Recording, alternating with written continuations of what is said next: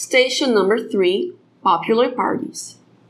At this station, we emphasize the consumption of specific foods from the Festa do Divino Espírito Santo and also from the São João.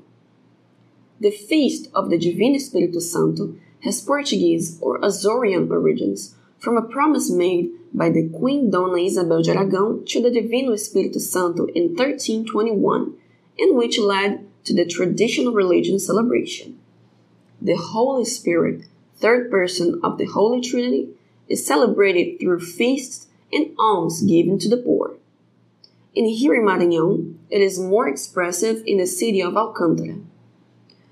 During the party, sweets are distributed such as the tablets represented at number 18, chocolate at number 19, and especially the doce de espécie at number 20, originally made with a fruit called fig.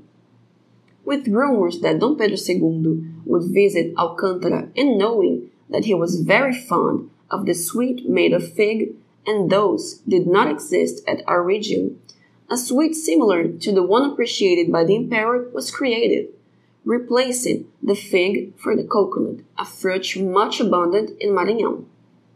Here in the central column with the number 21, we have the mast that is used in the Feast of the Divine. It represents the payment of promises and offerings to the saints with fruits and cachaças, which we'll talk more specifically about later. To the side, reproduced in a picture, we have the biggest popular manifestation of Maranhão, the Bumba Meu Boi. It is worth noting that our June festivities mix indigenous, European, and African influences in cultural manifestations such as the aforementioned Bumba Meu Boi.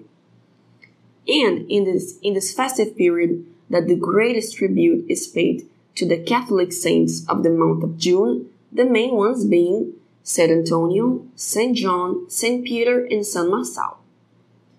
At number 22, we have the tambourines, and at number 23, the matracas, both main instruments of the so-called matraca accent of the Bumba Meu Boi.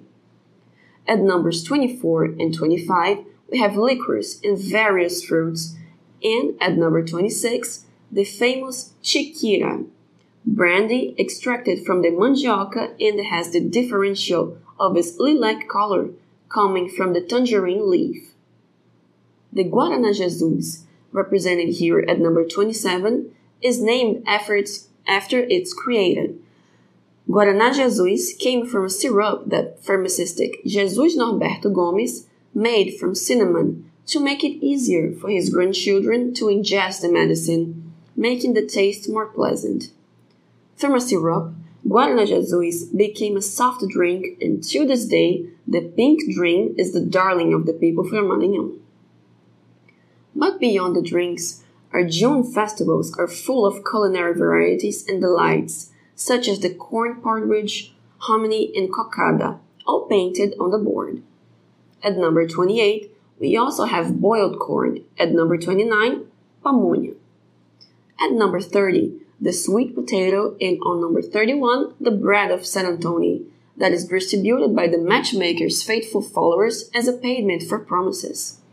If possible, try everything you're getting to know today. It is really worth it.